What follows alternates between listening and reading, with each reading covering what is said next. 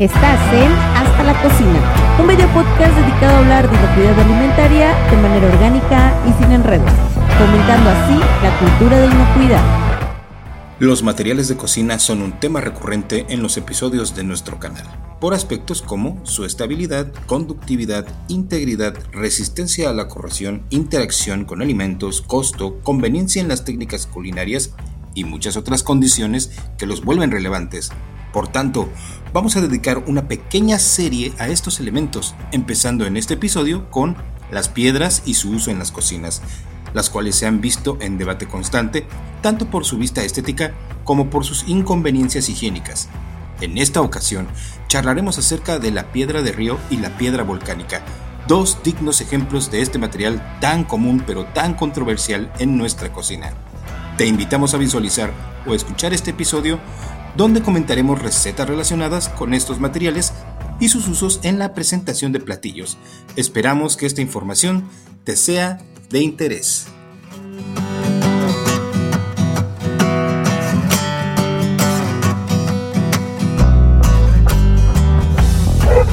Hola, buenos días, buenas tardes, buenas noches a todos.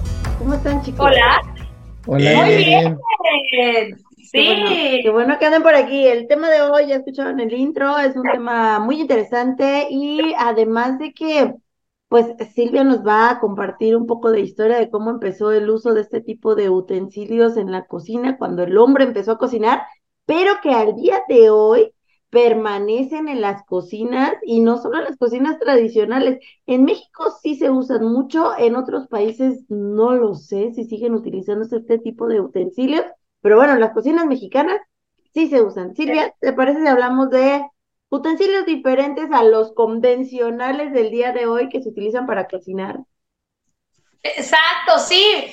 Pues fíjate que es uno de los materiales, yo creo que más importantes, o sea, tal cual te puedo decir que junto con el fuego se convirtieron en la piedra angular de la gastronomía. A ver, eh, algunos antropólogos, historiadores eh, establecen y afirman que la civilización, eh, perdón, sí, la, la, gastronomía, no la civilización, la gastronomía comenzó con el descubrimiento del fuego, ¿no? Y a, a, lo mejor, Toño, no sé si estés de acuerdo con esto, eh, el hombre o la manera en cómo el hombre evolucionó, eh, neuronal, física, mente hablando, es gracias a la, al descubrimiento del fuego porque hubo la cocción de estos alimentos, ¿no? Entonces, hubo un aprovechamiento diferente y pudimos eh, obtener diferentes conexiones, ¿no? A nivel neuronal, ¿no? Entonces, ¿Qué pasó con la piedra? Bueno, de hecho, eh, el, descubrimiento del fuego, hay quienes afirman que fue, o sea, tal cual, así como muy, eh, no casual, pero derivado de tormentas y demás. Y después, bueno, ¿cómo, cómo, cómo poder eh, replicar esto? Y fue el asunto de, chocar dos piedras y, obtener una, una chispa. Entonces, pues, las piedras Exacto, chispas. Las piedras nos han acompañado de verdad eh, desde, desde el momento uno. ¿En qué se utilizaba? Desde la época, en, las cavernas, eh, las piedras se utilizaban para encender fuego, para controlar o, o, delimitar un, área. Hasta donde el fuego. Exacto, exacto, para sostener o para colocar las maderas. O sea, las piedras siempre han estado ahí, además de cortes o como superficie de, trabajo y demás. Ya mucho para acá, en la época prehispánica, sí, las piedras siguen siendo muy utilizadas eh, y ya con fines muy específicos. Y no todas las piedras se utilizan para, las, para, lo, para lo mismo. O sea, hay piedras muy específicas. En concreto, la piedra volcánica, por ejemplo, para el molcajete y el metate, que yo no me puedo imaginar y que en la época prehispánica esto, esto no hubiera existido, ¿sabes? O sea, era sí o sí. Eh, gracias a eso eh, hay tortillas, el, cacao, eh, salsas y diferentes preparaciones. Moles, exacto. Bueno, Sí, o los chilmoles, porque el mole, acuérdate que fue muchísimo. Ah, pues, tiene toda la razón, tiene toda la razón. Sí, sí, pero los chilmoles, o sea, que, que en esencia es eso. Este, entonces, aquí se utiliza una piedra volcánica, ¿no? Pero, por ejemplo, también en la época prehispánica utilizaban las piedras, eh, cuando, cuando la cocción era el, famoso pip, esta cocción debajo de la tierra, eh, metían también piedras extremadamente calientes, ¿no? Y maderas para generar ese calor y después introducir la olla con los alimentos. Entonces, y ahí una cocción mucho más lenta, ¿no? De muchas horas, lo sellaban y demás. Pero incluso también se puede utilizar la piedra para cocer el alimento desde dentro. O sea, eso me parece increíble en el que introducían las piedras a rojo vivo en estos, en estos caldos, en una jícara o en un, en un guaje, eh, con agua y otras, y, otras eh, componentes como algunas verduras, quelites, nopales, pedacitos de calabaza y proteínas como pescados o, camarones. ¿no? Estamos en la época eh, prehispánica. También la piedra fue utilizada, insisto, como, cuchillos este, para generar, ¿no? hacer algunos cortes y demás. Entonces, si se dan cuenta, muchos de estos utensilios los seguimos utilizando, muchas de estas técnicas las seguimos utilizando hoy por hoy, lo cual me parece increíble y bien interesante. Sin embargo, eh, no deja de preocuparnos y creo que este es el, punto central también de la, del programa del día de hoy, no deja de preocuparnos y de y debemos ocuparnos del asunto de cómo hacer que esto sea o se lleve en términos de inocuidad, ¿no? Porque no es que te encuentres la primera piedra este, que, te, que te encuentres en el camino y, la metes en, una, en un caldo, ¿no? O sea, ¿qué tipo de piedra es? ¿Cómo es que se, cómo es que se usa? ¿Cómo es que deberíamos de cuidarla antes de, meterla? O sea, hay como muchos factores, ¿no? Claro. Y mira, complementando lo que nos comentas, chef, también yo en mi pequeña mini búsqueda encontré que eh, eh, hay, un, hay una preparación, una técnica culinaria andina que se llama la pachamanca. Y al escucharla les va a sonar mucho a algo muy familiar de por acá. Hacen un hoyo en la tierra, ponen piedras calientes al rojo vivo en el fondo y luego ponen los alimentos cubiertos con hoja de plátano, como a qué les suena. Pues sí, ese, esa técnica culinaria también de origen andino es un ejemplo de esa parte. ¿Qué pasó? Eh, aguántenme tantito porque esto sí es un caos. Déjenme meter a mi perra. Perdón, perdón, perdón. Bien, entonces supongo que les va a resultar familiar ese, esa preparación así como de barbacoa, ¿verdad? Pero sí, esa, es una, esa es una forma. Y de hecho, ya que lo comentaba la chef, no solo encontramos casos en, América, sino también en, Asia, específicamente en las tierras del Nippon, o sea, del Japón, donde está el Ishiyaki y que hay una variedad de Ishiyakis que implica simple y sencillamente cocinar sobre piedra caliente.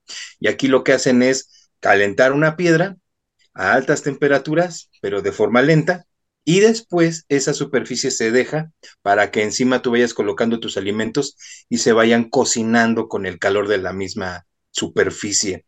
Lo que hace, lo que hace esta preparación del ishiyaki es que además le confiere un sabor totalmente distinto a lo que tú cocines en él. Y ah, ahí les digo, yo encontré alrededor de cuatro variedades, una de ellas que es la que se me hace la más deliciosa, que es la guayú, que incluye bueno, no recuerdo exactamente cómo se pronuncia, pero que lleva carne de bovino que tú vas a preparar ahí sobre tu piedrita. Entonces, son los ejemplos, ¿no? Son ejemplos o son referencias que encontramos incluso hoy en la actualidad de cómo se utilizan las piedras para, para, preparar. Y adelantándome un poquito, solo lo voy a mencionar, está el caldo de piedra, que también es originario de Oaxaca, pero no quiero entrar tanto en temas de la receta porque eso prefiero que lo dé la chef, ¿no? Oye, exacto, oye, pero pero es que está bien que las piedras rodando se encuentran, como diría el maestro Alex. El poeta. exacto, pero entonces se encuentran, o sea, si es cualquier piedra, ¿cómo la, cómo la seleccionamos? Este, se, se lava, se cuadra, se desinfecta, o sea, ¿qué onda? ¿Y cómo, cómo, cómo podemos ayudar en este proceso? Pues como el cuento del viajero, hay que escoger la mejor piedra y eso yo creo que ahorita nos va a ayudar Alex a definirlo. Sí, fíjate que ese es un tema muy importante porque cuando tuvimos la oportunidad hace algunos años de ver ese platillo tradicional en, Sierra, no hacia la costa de Oaxaca, me tocó verlo en Sierra. Ok. Eh, nos platicaban algo, ¿no? Que no es cualquier piedra, no es de que llegues a un vivero y compres una costal de piedras de río, ¿no? Sino que la gente baja a la ribera, al río, y empieza a seleccionar aquellas piedras que están no, no este, bajo el agua, sino que ya están a temperatura ambiente. ¿Por qué? Porque ya perdieron humedad y ya están asoleadas. Esas piedras les van a dar una característica que van a resistir esos cambios térmicos y no se van a fracturar. O corren el riesgo, por supuesto. ¿Y qué es lo que hacen ellos? Bueno, ellos nos decían que normalmente eh, recogen las piedras, las transportan, las llevan a, a los restaurantes, porque vamos a mencionar este punto, que al ser un platillo prehispánico, el 90% de los utensilios y el proceso es rústico. Eh, guaje o barro eh, como plato, cucharas de madera para mezclar, pinzas de madera para sacar las, las piedras de, de la brasa cuando se están cocinando al rojo vivo. Y obvio, pues la... Sí. Pero nos mencionaban un factor muy importante, un, factor muy importante de la piedra, ¿no? Que luego a lo mejor nosotros no logramos entender y la gente difunde y piensa que es cualquier piedra, ¿no? Que una vez ya la piedra seleccionada, la resguardaban, la dejaban secar, ajá. Ok, ok. Y posteriormente ya la lavaban. Una vez que se lavaba para el uso, la tenían que almacenar para que perdiera eh, toda la humedad. Obvio, era un lavado muy simple a través de un cepillo, una fibra. Prácticamente ocupaban o el detergente de casa o simplemente la fricción hasta agua con sal, ¿no? ¿En Aquí, serio? En serio. ¿Por qué? Porque ellos lo que no querían precisamente era romper esas características que puede traer el aporte de minerales, pero sí querían eliminar todo lo superficial que pudiera venir adherido, ¿no? Y algo muy curioso que a mí me llamó la atención porque al ver ese platillo prehispánico que se utiliza con fines de rituales o ceremoniales o en un momento dado hasta de restauración, me decían, piedra que se quiebra, piedra que no entra a un plato. Mm. ¿Por qué? Porque te puede aportar, te puede cambiar el sabor. Entonces ahí estamos viendo algunos aspectos que cuidaban en esta preparación. Obvio, en la receta no voy a redundar porque pues, la chef nos va a apoyar un poquito más, pero pues es una piedra que normalmente entra en una vasija o en una cazuela de barro de 250 a 300 grados, ¿no?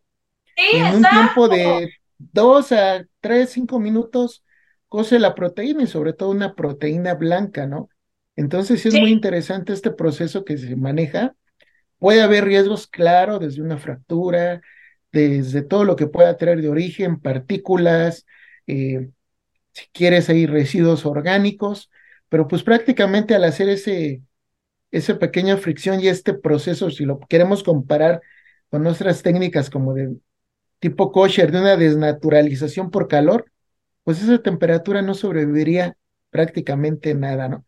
Porque vamos a mencionarlo, es a la brasa, y como lo platicábamos con la chef de la receta, pues son eh, insumos o proteínas blancas como pescado, camarón, que van a facilitar precisamente una cocción rápida, porque pues, la piedra se introduce en la jícara, eh, cuando es la manera más tradicional, o ya en restaurantes más comerciales en barro, para que en la mesa la gente vea pues ese proceso de cocción, ¿no? El ver efervecer el agua, pero obvio es por ese cambio de temperatura y en cuestión de tres a cinco minutos, lo que dicen, la proteína termina de cocinarse como tal, ¿no? Es que sí llega a temperaturas de ebullición, o sea, sí, sí hay que considerarlo, el agua llega a temperaturas de ebullición y por eso la cocción es tan rápida. Sin embargo, no se sugiere utilizar otras proteínas que no sean camarones o pescados, porque la verdad es que no creo que em, sea el tiempo, del tiempo suficiente, ¿no? Para, para llegar a cocinar. Exacto, para la cocción, exacto. Pero, por ejemplo, yo encontré eh, unas, en unas referencias, que puedes tú calentarte cuatro piedritas. Entonces, cuando echas la primera, probablemente, digo, independientemente de la proteína, si ves que ya no tiene el mismo calor, la sustituyes por una segunda piedra para continuar la cocción, aunque supongo que tendrías que echarle más agua si lo que esperas es a lo mejor alcanzar una correcta cocción en otro tipo de proteína. Pensé en el pollo, tal vez. Digo, variando la receta, ¿no? Pero no sé si sea válido. La verdad, yo nunca lo he, visto o he probado el caldo de piedra que no sea con pescado y camarón. Con pescado y camarón. Y el chiste es eso, que solamente introduces las, la, o las piedras, ¿no? Dependiendo, este, y, y, lo comes, o sea, es como, como el, como el chiste o la magia del, del asunto. No, y aparte, cabe mencionar que es una porción individual, no es como para compartir, ¿no? En el contexto de el entorno, se hace como una ofrenda, una purificación o un, o un este, presente hacia la gente que lo están sirviendo. Les mencionaba que hay gentes de usos y costumbres que, así como hay comisariatos ejidales o, o patro, o quien vigila una fiesta patronal, gente que no ha permitido ah, los mayordomos porque que son celosos de la tradición y lo quieren llevar tal cual, eh, que no han permitido que se introduzcan nuevos utensilios. A mí me tocó hace ocho o nueve años verlo y sonaba un tema que era así como, wow, escabroso, ¿no? Que si voy a meter el barro ya se hablaba de barro libre de, plomo, ¿no? Pero no lo permitían, ¿por qué? Porque se ocupaba el barro de ciertas comunidades para hacerlo a la vieja usanza, ¿no? Cuando eh, querías migrar de la, del guaje a un nuevo plato, ¿no? Pero en realidad siempre se han tratado de mantener en esa línea, pero pues ahí podemos ver este, que pues, los peligros irían más hacia peligros físicos, si no se tuviera una buena selección de una piedra o de material, podríamos hablar tal vez de un microbiológico, pero pues esas temperaturas, como les decía, hacen un proceso similar a una de esta desnaturalización, como lo que se hace un kosher, pues no sobrevive nada, porque nos mencionaban la, la piedra alcanza una temperatura de 250 o más grados dependiendo de, del calor, ¿no? Probablemente esta espora se destruye, ¿no? Sí, sale al rojo vivo. Seguro, Sí, no, ¿qué, sale vivo de ahí? Nada. Nada. Y Nada. la idea del guaje, o sea, la verdad es que también va, eh, eh, hace más sentido, ¿no? Acompaña más a la, intención, ¿no? Como al, al, al, plato en sí. Y no sé, hasta estoy pensando, a mí no me encanta la idea de la piedra en barro, de este caldo de piedras, porque a lo mejor hasta colocarlo mal, dejarlo caer mal, que se pueda, que se pueda estrellar, ¿no? Oye, aparte hay un tema con el guaje, que el guaje lo cosechan en cierto, cierta madurez, lo abren, lo despulpan y se deja eh, secar ahí a, temperatura. Hacen obviamente como un proceso de selección para ver si está óptimo, lo curan. ¿Cuál es el curado? Pues un de lavado con, con este, fibras de la zona, ocupa nada más a lo mucho agua, porque no meten químicos, que es lo más eh, curioso, ¿no? ¿Por qué? Porque eh, pues son, vamos a llamarlo así, comunidades que, que no son tan accesibles a algunas de ellas, ¿no? Sí, sí, sí, completamente de acuerdo.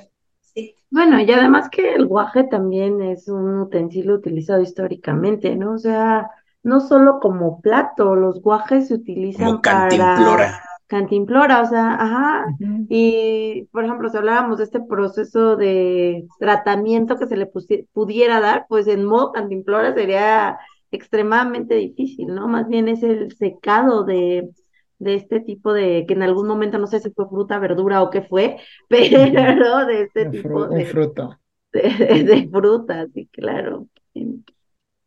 Ahora, aparte de lo atractivo de, este proceso es, eh, como lo mencionaba Juan, que hay otras técnicas que aquí sí ve inmerso el material, vamos a hablar como tal la piedra, en contacto más directo con, con los alimentos o con los componentes de una receta, ¿no? Entonces, pues sí, la gente a lo mejor puede decir, puede haber mayor riesgo, bueno, pero aquí tenemos esa salvaguarda, nos volvemos a meter al chato de la temperatura, ¿no? Porque pues para calentar una piedra a rojo vivo te va a llevar mínimo de dos a tres horas, ¿no? Entonces ahí pues estamos hasta en ese proceso garantizando esa parte, ¿no? Que puede haber factores de riesgos, por supuesto, ¿no? Pero yo veo que es el menos, o sea, siendo honestos, creo que la piedra es, como una plancha de, o sea, lo siento así como una plancha de hierro, ¿no? O sea, si la eliges de manera correcta, la, la lavas, este, la almacenas o, desinfectas. ¿A las piedras las podríamos desinfectar? Esa, esa pregunta me surge en este momento. Pero, yo creo que se desinfecta con el calor, ¿no? Sí, yo también pensar eso, no tendría necesidad de ser químicos. Lo que sí, lo que sí, pero, bueno, no sé, ya iba a mencionar algo la chef, perdón si te interrumpí, chef, pero tocaste algo que es muy importante y es su almacenamiento. Ahí eh, se recomienda que las piedras, las piezas se almacenen de manera independiente, eh, ya sea este, con sobre una rejilla de metal o, en, o en empaques, pero individuales, que no haya fricción entre piedra, entre pieza y pieza, precisamente para asegurar que no se lesionen, que no se fracturen y obviamente para tratar de alargar un poco su vida útil, porque de tanto someterlas a estos cambios de temperatura, calor, agua al tiempo, calor, agua al tiempo, se va a empezar a fracturar. Y perdón, a lo mejor ya lo mencionaron, pero, pero pues tuve fallas de conexión. El hecho de que una pieza se fracture representa un peligro primero laboral porque esa fisura puede permitir la entrada de agua, de aire, generar presión y hacer que la pieza estalle y al estallar con la temperatura que tiene representa un, pues un peligro de accidente, un, riesgo, un peligro para el, empleado que está preparando el platillo, porque le van a caer los fragmentos calientes. Y dos, eh, ese, ese, ese mismo mineral pues va a estar desprendiendo partículas, astillas y demás, que a lo mejor van a estar presentes en el caldo. Por eso ya nos lo decía muy bien este Alex, se tiene que escoger la pieza que no tenga fisuras ni ningún daño y que además estén lo más secas posibles porque pues sí, es una esponja, ¿no? Pero bueno, nada más hasta ahí. O sea que si yo sacara mis piedras del río no van a funcionar. No. No, porque de hecho ya lo dijo Alex, ¿no? Primero, no puedes escoger las que están bajo el agua. ¿Por qué? Ya absorbieron demasiado líquido. Tienes que escoger las que están más a la orilla o más en la parte seca. Y de todos modos van a tener humedad yo supongo todavía las tienen que dejar secar antes de empezar a utilizar. Y sí, las tienes que limpiar, pero tienes que escogerlas las que sean las menos, si son las de río, las menos porosas y carentes de fisura, que esas son como que las dos características que tú buscas en una pieza de este tipo. Para que la hay, hay gente que se dedica exclusivamente a la selección de la piedra porque buscan una tonalidad, una textura, y como bien lo mencionaba Juan, no, no traen piedras fracturadas de igual manera, cuando ya se elabora el platillo y se introducen, mm. al, sacarla del, del plato como tal o de la preparación, si la piedra se llegara a fracturar, se desecha. Y algo muy importante que me mencionaba, ¿no? Es que ellos las vuelven a contener y no las meten a humedad inmediatamente, porque esperan que se enfríen si se puede, si se puede fracturar o algo para evitar este daño hacia la gente que, que acompaña todo, todo este proceso, ¿no? Y sobre todo resaltar que nos mencionaban que son piedras prácticamente de, de un solo uso, ¿no? Que no las vuelven a, a reutilizar. Vas a decir, bueno, se puede llevar mucha cantidad, sí, pero pues son los usos y costumbres, ¿no? Como tal. Al final del día, no venden 100 platos en un día, ¿no? Porque es una manera muy selectiva para la elaboración y la preparación. Exacto. Ahora, estoy pensando, Alex, ahorita que dijiste, esta, esta costumbre la tienen justo en, el lugar de origen, ¿no? En, los pueblitos y demás. Pero estoy pensando en un restaurante que su línea de servicio sea comida prehispánica. De pronto no me imagino que estén eh, desechando constantemente las, las piedras, ¿no? Entonces es ahí cuando caemos en, en cuidados en la limpieza y en el almacenaje. ¿Qué, sugieren ustedes? Entonces, si esta piedra ya la usé para eh, tres rondas de, o, un, caldo en una mesa, esperar a que se enfríen y sí puedo entonces lavarlas y enjuagarlas y resguardarlas, ¿no? Para un siguiente uso, porque yo no me imagino que los restaurantes estén cambiándolas constantemente. No creo que esto suceda, ¿sabes? A menos que estén fisuradas. Y yo espero que así lo hagan. Sí, pudiera darse el caso, pero obvio ahí sí es un, pudiera darse un riesgo mayor porque por estos cambios de temperatura precisamente se van a Puede, puede darse ese desprendimiento o esa fisura, ¿no?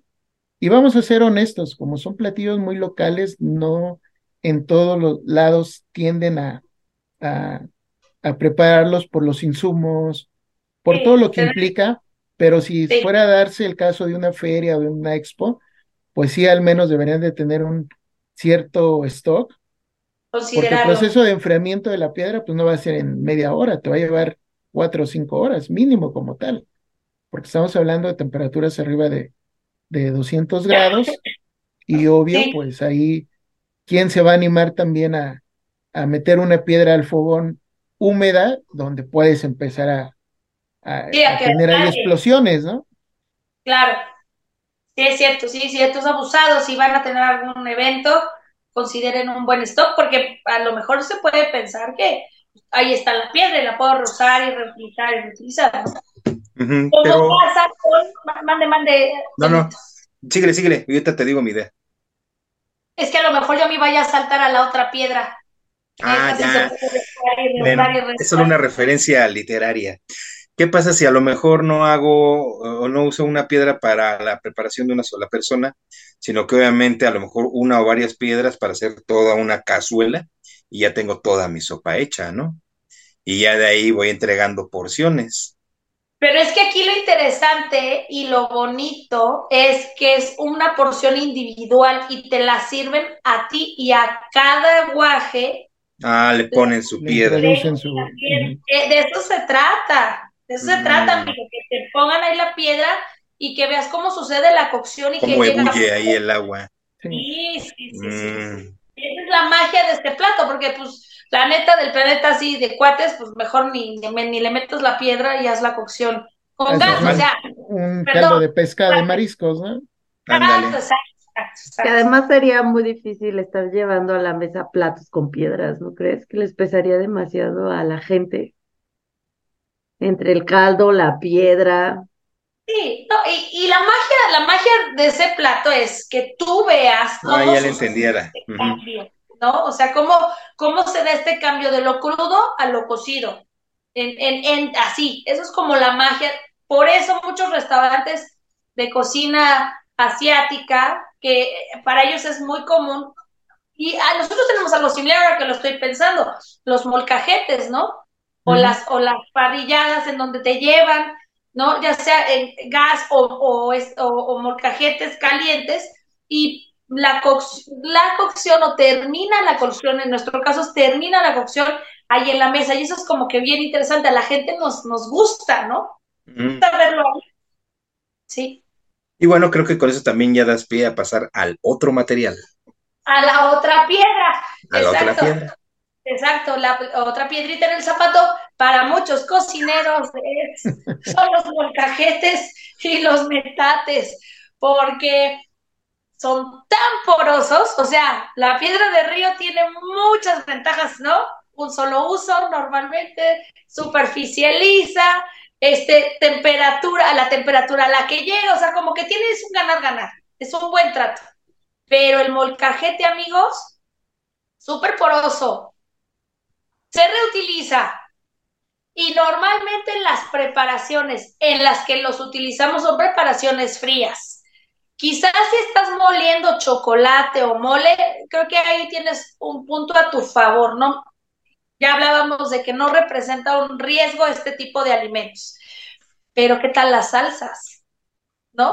obviamente, ¿no? Ahí, ya sí. otra. ¿Y cuántas veces en el mismo molcajete a lo mejor hicieron una salsa? No lo sé. Exacto. La molcajeteada. y tomate.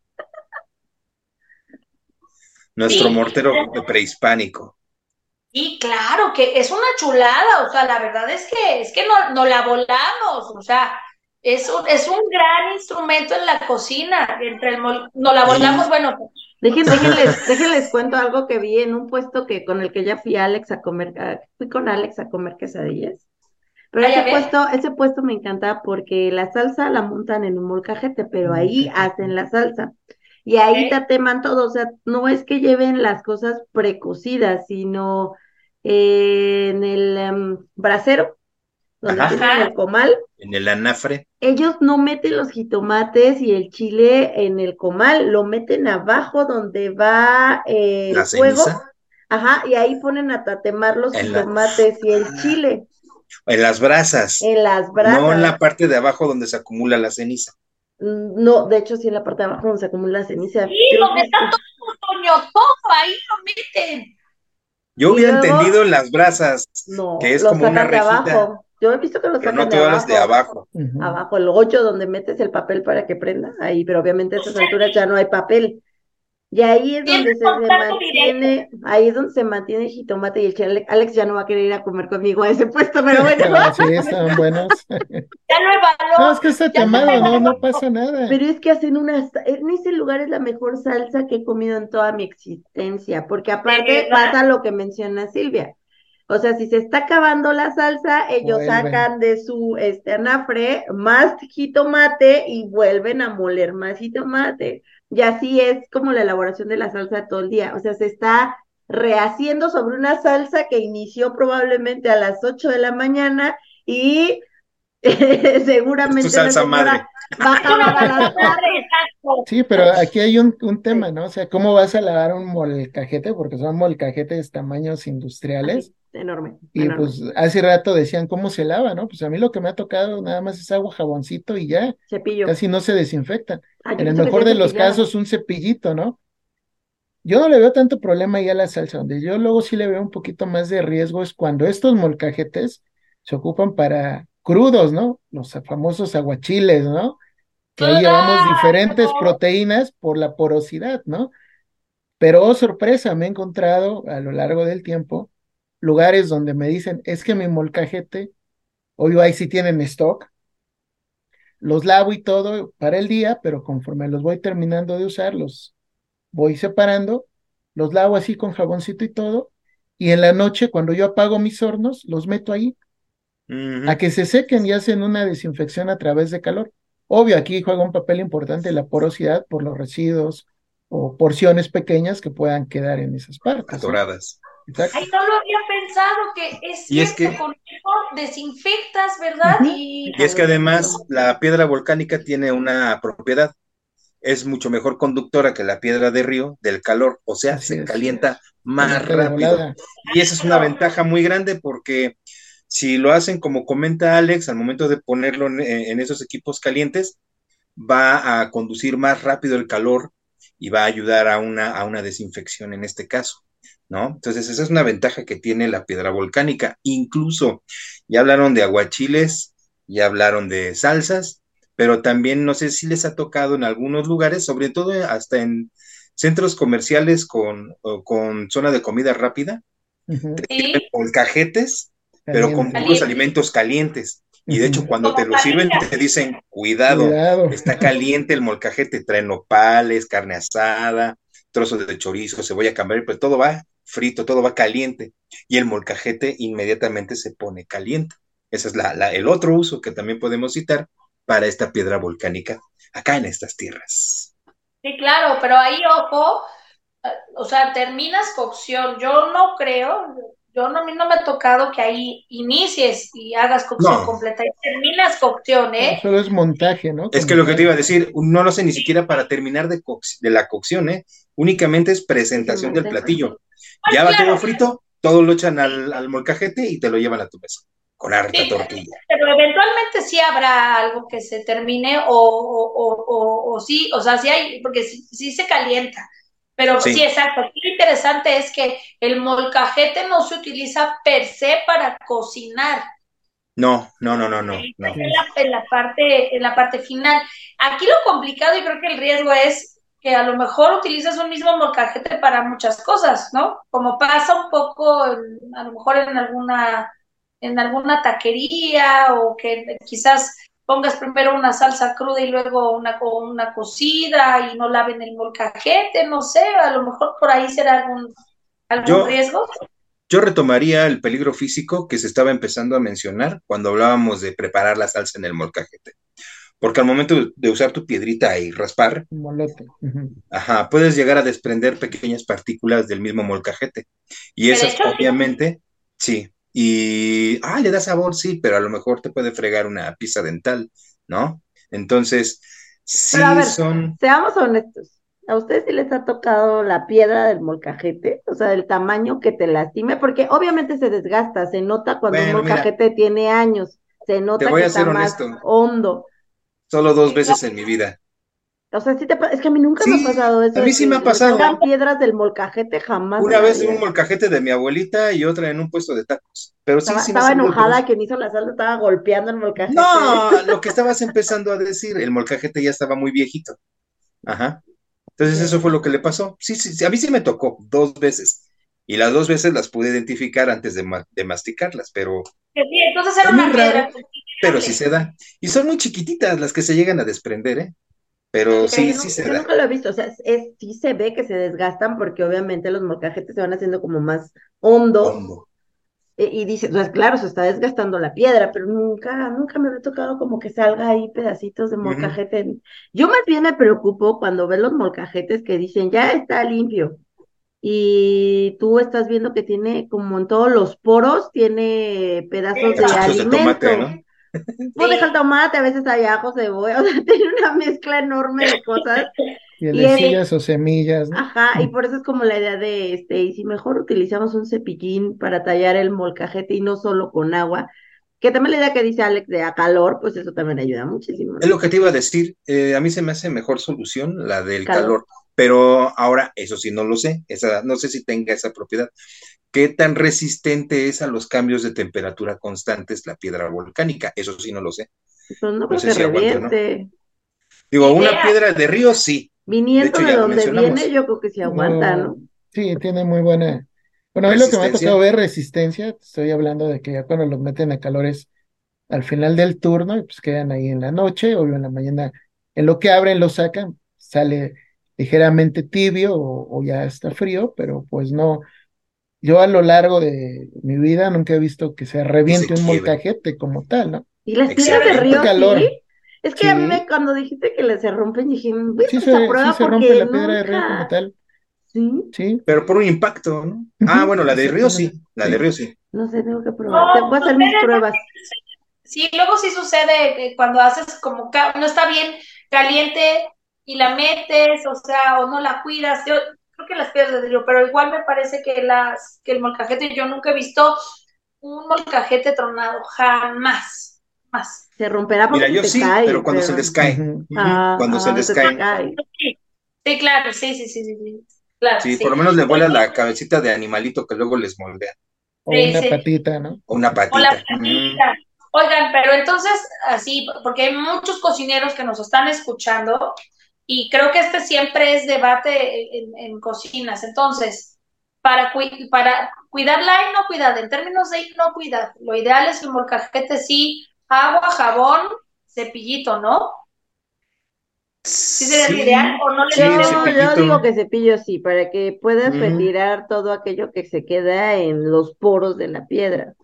Que tampoco se va a retirar al 100%, ¿eh? esa es otra realidad. Sí, pero recuerda que aquí siempre hablamos de mitigar, ¿no? Entonces, va reduciendo. Además, pues una tatemadita en calor, ¿no? Si había algo ahí que pudo haber sobrevivido, lo aniquilas con calor. Y, que si lo haces en casa, ¿dónde le harías la tatemadita? En una estufa. Ah, en una estufa. Pues sí, lo, exacto. De hecho, ¿qué crees acá entre nos?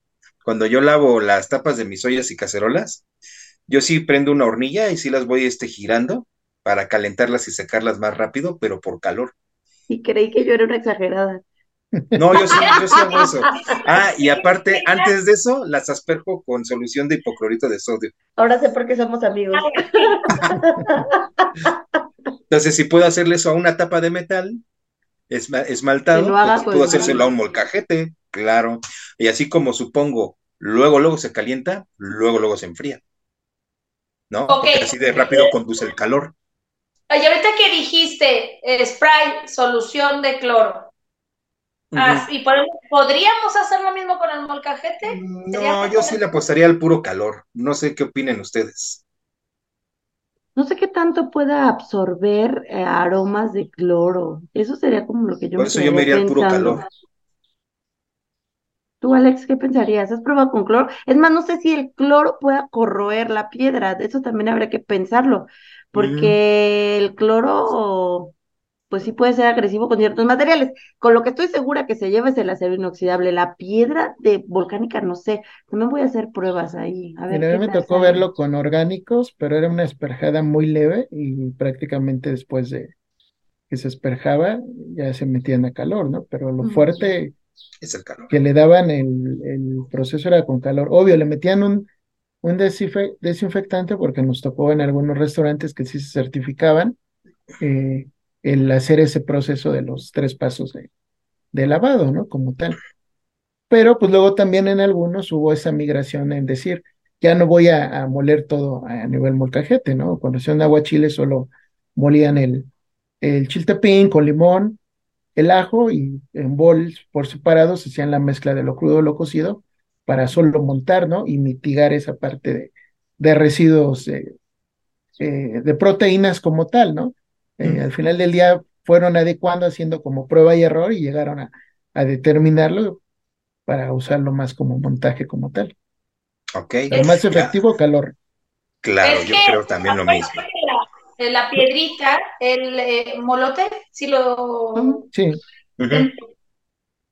Para, el, molcajete, o sea, se antoja y sí, a, lo mejor el molcajete necesitas una especie más grande para introducirlo o para ¿no? En, una solución de cloro o, cualquier desinfectante que sea. Pero como que la piedrita, el molote sí se antoja y sí la gente lo puede a lo mejor introducir en una solución desinfectante y después al final del día pues sea más bien un riesgo más el desinfectante que, que, otra cosa, ¿no? En la piedra. transferir sabores o modificar. Exacto. Ahora, por ejemplo, también hay que considerar algo. Eh, Digo, estamos hablando de que sumerjan el molote en agua con cloro, ¿no? Que obviamente, pues, no creo que sea también lo, lo ideal, pero consideremos que cuando hablamos de temperaturas calientes, la, la, la, desinfección es mucho más eficiente cuando se hace con calor seco.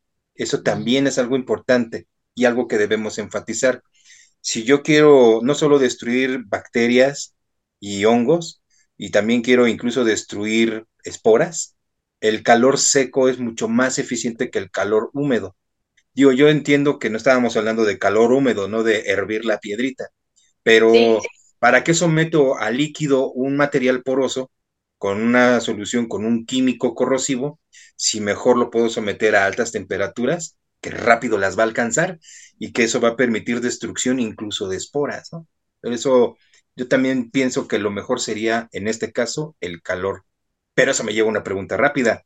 O sea que si yo estoy trabajando con un cliente en su establecimiento y él maneja molcajetes, tiene la opción entonces de si certificarse en tanto que demuestre para qué usa la piedra volcánica y qué tratamientos le da, ¿cierto? Claro, y ahí te va, este cliente no nada más se quedaba ahí, hacía análisis de superficies y salían libres de. O sea que hacía una validación. Lo validaba, sí.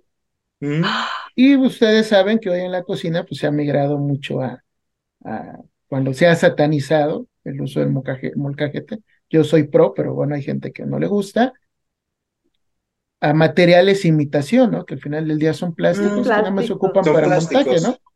Sí, sí, sí. Yo sí creo que no sé qué tanto sea de cierto y tal vez solo sea mi imaginación. Silvia nos podrá decir si sí o si no. Yo sí creo que una salsa de molcajete sabe mucho mejor que una salsa de licuadora. Por supuesto. Por mucho. Claro. Y aunque te ponga, no sé, en muchos lugares hacen la salsa en licuadora y te la montan en un molcajete real, ¿no? Para la imagen. Pero la realidad es que no sabe igual. Siempre sabrá mejor una salsa de molcajete y apenas mayugada, o sea, no que quede bien molida, sino que todo dicen por ahí martajada, Ah, ¿no? Martajada, eh. Mira, Es- ahí Es, esa es la diferencia, o sea, es- eso, estamos hablando de un tema de percepción. Entonces, sensorialmente hablando, la licuadora licúa y hay veces que te puede dejar una cosa súper tersa. Sí, que nada más le das y ya, ¿no? ajá, Y lo agradeces. Exacto es la textura que buscas, pero en el caso de las salsas, como se quedan estas, estos pedazos, estos tropiezos, diríamos, en la gastronomía, y de pronto te encuentras alguna pielecita o estos pedazos más grandes, ¿no? Entonces, la sensación es diferente. La realidad es que es esa, ¿no? Yo y creo el que sabor también La mugrita Sí. de los dedos del que lo molió. es, es como, ándale, no, No es yo estaba pensando, por ejemplo, en lo que nos platicabas de esta salsa que los vegetales los tienen en la parte de abajo del anafre, ¿no? Sí, una tatemada. Es que, eh, exacto, sí va a haber una transferencia de minerales, de esos materiales o de esas sustancias hacia el alimento. Y eso le va a dar un sabor, es como el ahumado, es como cocinar al carbón, eh, o usar una madera resinosa, o sea, todo eso, quieras sí le transfiere sabor a los alimentos, Que, y en este caso hablamos de, miren- de minerales. que también Y no como sé no los si estás sea- fabricando, son minerales, digamos, mm, naturales, ¿no? que no sé Mira, si un día un amigo chef me dijo. Ajá. piedra y ¿Eh? humo se llevan, entonces no hay vuelta de hoja, es la fórmula perfecta. Te iba, Ujú, ujú. te iba a decir, no sé si, no sé si sea tal cual transferencia, pero lo que sí es una realidad es porque aunque no esté en el, am- en el anafre, una salsa tatemada a una salsa hervida, o sea, me refiero a que los tomates los hayas hervido, a que los tomates los hayas puesto a asar, sale completamente diferente. Claro, Sí, claro. sí, Porque claro. estás caramelizando, o sea, con una salsa tatemada, estás caramelizando al, al- a la- que la cebolla tiene una cantidad, por, por eso las cebas caramelizadas tienen una cantidad de azúcar impresionante, entonces la cebolla, pero los chiles, estás agregando o aportando sabores ahumados en una salsa hervida, no, estás buscando otras, otra, otras magias, otras alegrías. Exactamente. Mm. Es como si fueran los vegetales crudos también, que sería otra versión Es otra historia. totalmente distinta. Claro, mexicano que se respeta sabe muy bien, que es muy diferente una salsa cruda, cocida y tatemada. Y sé que, Jazmín. Sé que hoy solo es eh, piedras, Piedras. porque sí existe una gran variedad, pero creo que también deberíamos de hacer un episodio de metales. No sé si les ha tocado este tipo de restaurantes donde ya están utilizando acero al carbón, están utilizando Hierro forjado. hierro forjado. y, y que también debe tener Incluso- sus cuidados Un especiales. manejo también. Cóbrame. Hasta sí es peltre te encuentras. Sí, yo creo que hay que hacer un episodio también de por allá, ese tipo de materiales. Claro, claro. Bueno, y Muy tenían bien. otra piedra por ahí, me parece, ¿no? Pues No. fíjate que hay una piedra que también se Ah, utiliza mucho. Esta es la piedra fifí, ¿no? O sea, es la más Piedra fifi. El mármol. Eh, Exacto, sí. Es- no, no, no. estéticamente es muy bello, esa es la Es realidad. elegante. Exacto, es Estéticamente es muy bello. Una cocina con Es mármol se ve muy bonita. Es cara, es cara también, exacto. No quieras en estos lujos. ¿Para qué utilizamos el mármol? Bueno, normalmente es una superficie que está muy acompañada para el, o- o- o muy usada, perdón, para el chocolate. Términos de buscar temperar el chocolate, este, que a lo mejor un día también podríamos hablar de, esto y invitar a un, a un chocolatero. Y básicamente es bajar la temperatura o buscar una temperatura ideal. La verdad, de momento no la recuerdo, entonces no quisiera dar un, un dato equivocado. Eh, pero lo que sí, la intención de temperar el chocolate es que al final la pieza, cuando esté terminada, tenga este brillo divino, maravilloso. Un chocolate opaco o con pintitas quiere decir que fue mal temperado. Un chocolate brillante así, acabado negro, Lustroso. este, lustroso, negro, negro piano así de la, de, de, sabes, de, de la orquesta así o de la sala que lo ves al fondo y que brilla poca madre. Ah, pues así es como quieres el chocolate. un chocolate Willy Wonka. Casi. Este, Casi. Entonces, este chocolate es, o este terminado es gracias al, mármol. y se pueden utilizar otras superficies, creo que también en, en, la, en, en las mesas de trabajo, en el acero, acero inoxidable, pero eh, sí hay una razón específica con el tema de, del mármol. Entonces, aquí tenemos otro asunto, porque aun y cuando seas de uso exclusivo con el chocolate, también estas piedras de mármol hay que cuidarlas. De hecho, son muy complicadas. Si le pones algo muy caliente, una olla recién salida, y la colocas sobre el mármol, sí, no, no hay manera. Te corres al riesgo que se truena. Ajá, ese también se puede tronar, pero de manera te se mancha. Superficie. Sí, no, queda horrible. Pero de primera instancia se mancha, o sea, es una mancha oscura que ya no le vas a poder quitar. Sí, te queda el circulito para siempre, o sea, no hay manera de que eso lo, recuperes y la verdad es que se ve horrible. Este, entonces... También no utilicen químicos, el cloro, no le agreguen cloro. Los, hay jabones que manchan horrible, sí, sí, sí es, un espacio de mucho. Es el famoso dúo dinámico, que es este tu rendidor más el, el Roma, ¿no? Ese, es el dúo dinámico, entonces no lo utilicen con el mármol. vale una pieza de mármol, tienes que meterle un producto de mejor calidad por el manejo, porque se te truena o despostilla y ya no hay manera, le tienes que meter una resina y ya. es como si te compraras un carrazo y le quisieras meter este magna, o sea, tienes un carrazo que invertirle... con este tablerito de peluche y zapatito. Ay, qué feo eres, Alex. es que la realidad. También la realidad es que cuando se les quiebra, cuando se les fisura la losa, lo que hacen es tratar de resanarla con cualquier eh, material, algún, alguna resina epóxica o algo similar, pero ya no quedan igual. No, no ya no igual. quedan el mismo servicio. Eh, todo esto que estamos platicando te lleva o nos lleva a los cocineros a tomar la siguiente decisión güey, ni la toques. Entonces, ni la veas, ni la mires, ni nada, ¿no? El asunto es cómo mantener, cómo evitar un riesgo sanitario, porque es una superficie que de verdad no le podemos hacer mucho. Y se los digo, ¿eh? Yo he trabajado en lugares en donde a las mesas de mármol no las tocas, porque jabones aguas, cuidado con los desinfectantes, ni se te ocurra pasarle una fibra.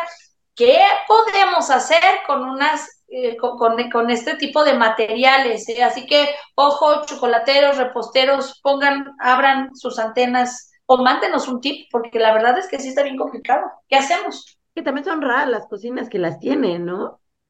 Sobre todo es, sobre todo son lugares que se dedican a, los bombones, a los dulces, o sea, eh, eh, de, confitados y demás, o sea, chocolaterías, ¿no? Sí. Sí, en hoteles es muy común en áreas de pastelería y repostería que sí tengan su mesa de mármol. Pero sabes que a mí me ha tocado principio sí tenía, sí tenía conflictos, pues le decía como mármol, pero, ya hasta que entiende uno el proceso de temperado de chocolate, lo ve y sí, aquí en hotelería ya manejan equipos eh, manuales de espuma y demás a presión, precisamente para evitar ese daño o ese posible deterioro de la, de la superficie, ¿no? Y obviamente un tip ahí que veíamos en algunos es pues, el secado inmediato después de los procesos de lavado y desinfección, ¿no? Para no dañar no nada más el mármol, sino la base que lo sostiene, ¿no?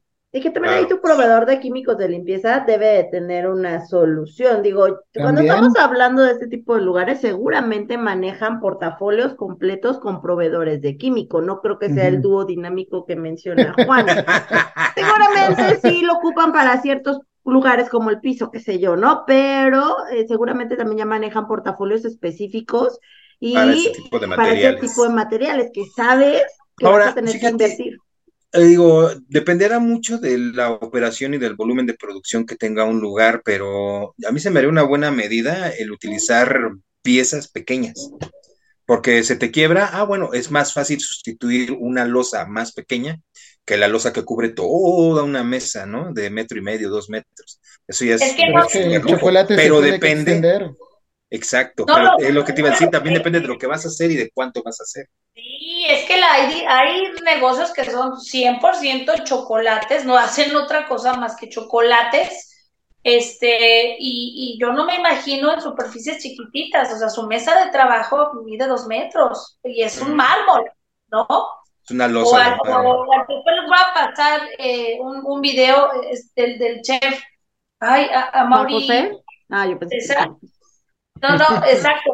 No, y este, este también pues, utiliza superficies considerables, espacios importantes son de mármol, ¿no? Entonces, yo creo que aquí, eh, yo, yo uno de mis tips o algo que yo te diría es, por favor, la mesa de mármol, pues solamente utilízala para el chocolate, no, no utilices para nada más, para... Pues, y solo el que la sepa trabajar, ¿no? Oye, yo dando pésimas referencias, ¿cuál Juan José? Se llama José Ramón Castillo. ¡Ah, sí! José Ramón. Sí, chocolatero. De, de, chocolatero. La chocolatería exacto. Sí, sí, sí. José Ramón. Muy bien. Pues yo diría eso, que no, no utilices, creo que sería mi tip, no lo utilices para nada más y asesora. Ahora, es que también hay ¿Cuántas personas quizás tienen ya muchos años con su mesa de mármol? Muy bien, muchachos, porque la han cuidado y eso, eso, eso nos dice que son, que son cuidadosos y que y, y, la, la, quieren, pero ¿qué pueden hacer de hoy en adelante? Definitivamente debe haber alguna información, acérquense a algún proveedor y sobre todo que, que, que cerciórense que sea apto para el uso con superficies en contacto con alimentos, porque no es lo mismo el mármol porque es el piso o porque es el lavabo, no el lavamanos, pues, o sea, igual y da igual, ¿no? No, no, no, no. Pero, pero acá ese mármol va a estar en contacto con un alimento que además ya no va a pasar por ningún otro proceso, o sea, es listo para consumir. Y listo, exacto. Muy bien, chef. Muy bien. Ahora, como reflexión, eso me hizo pensar eh, que un similar, aunque aparentemente no es lo mismo, pero es cuando un, establecimiento decide colocar piso epóxico en sus áreas de trabajo. Igual le dices, híjoles, chavo, acabas de conseguirte un producto que es muy bueno higiénicamente le da mucha vista a tu establecimiento, pero es muy caro, muy delicado. Entonces, así como la mesa de mármol, el epóxico se tiene que cuidar, ¿no? Que hay muchos tipos, hay muchos tipos de epóxico, pero sí le tienes que advertir al cliente aguas porque eso no te tolera un parchecito de extra de epóxico si se quiebra o se agrieta, ¿eh? O sea, es como el mármol, se agrieta y casi casi tienes que levantar todo y volverlo a poner. Ahí depende de muchos factores. O sea, muchísimos, temperatura, golpes, arrastrar estos objetos. Hasta el técnico, si el técnico no sabe hacerlo y te vende una cualquier epóxico, ajá, sí ya valió. Se, rompe como galleta. Y la inversión, a mí me ha tocado verlo así como cuando te quemas en el sol y se te viene la piel. Así me ha tocado ver cómo despegas. Ya parece escama el piso horrible. No, y nada más fíjate debajo de los estufones, pero cierro mi paréntesis porque no estamos hablando de pisos, hablamos de materiales para Un día hablamos de pisos. Un día hablamos de pisos. Los zetas y epóxicos. Muy bien, pues vamos a cerrar, ¿les parece? Vamos a concluir el día de hoy. No sé quién quiere empezar. Pues nada, Vas, vas, ¿quién va? ¿Pollo o, Toñito? Vas, chef. Ah, pues nada, que la verdad, una vez más, y por eso amo la gastronomía, porque en serio que, que cocinamos con un montón de cosas, un montón de ingredientes, pero también los utensilios son bien importantes y hay utensilios muy específicos. Lo único que te digo es, con mucha atención, ¿Qué vas a usar? ¿Cuál es el y a, dónde va, ¿no? ¿Cómo usarlo? ¿Qué y cómo? Y sobre todo el mantenimiento, cómo resguardarlo, cuántas veces se puede, lo debo o no lo debo eh, de, sumergir, en, qué soluciones, o sea, hay que tener mucho cuidado con ello y, y, que, y, que sigan funcionando, ¿no? Que se sigan utilizando, que no se pierda esta costumbre de utilizar a las piedras a nuestro favor, porque la verdad es que son bien bonitas y es un método de deducción bien interesante. Like a Rolling Stones, ¿no? Sí, tenemos que disfruten estos platillos cuando los prueben, no queda de otra más que degustar estos sabores únicos. Aquí tocamos un poquito como esas piedras en contacto directo con el alimento, pero también hay otras que van en contacto indirecto, como el, la cochinita pibil o los hornos de barbacoa, ¿no? Que al final del día es casi la misma técnica, pero bueno, disfruten ahí esos platillos cuando los lleguen a consumir. Muy bien. Y ya nada más de mi parte comentar que, que hemos dado opciones, hemos comentado la factibilidad de poder utilizar esto en un establecimiento sin que por ello nos lo penalicen, por ejemplo, en una certificación. Así que también los conmino a seguir utilizando estos materiales de manera adecuada, controlada, eso sí, y siempre procurando que el estado físico de estos materiales sea íntegro para poderlos utilizar constantemente. Y solo una referencia más. Cuando vayan a un temazcal se van a acordar de este capítulo porque trabaja más o menos igual. Te ponen tu, recipiente con harta agua, todas las hierbas que, que deban de estar presentes. Tú eres el pescado de esa. Tú eres, la proteína. Tú eres la proteína. Sí, es la proteína. Y, oye, y ahí sí entra este pescado, pollo y puerco, ¿no? Y hasta güey. Todas las proteínas, toda la gama. Todas las proteínas. Y arrojan su piedrota y tú ves cómo de repente empieza a ebullir el agua y ¡pum! Todo se satura en ese temazcal, que también es algo, una experiencia muy padre si toleras el vapor, ¿no? Y nada más.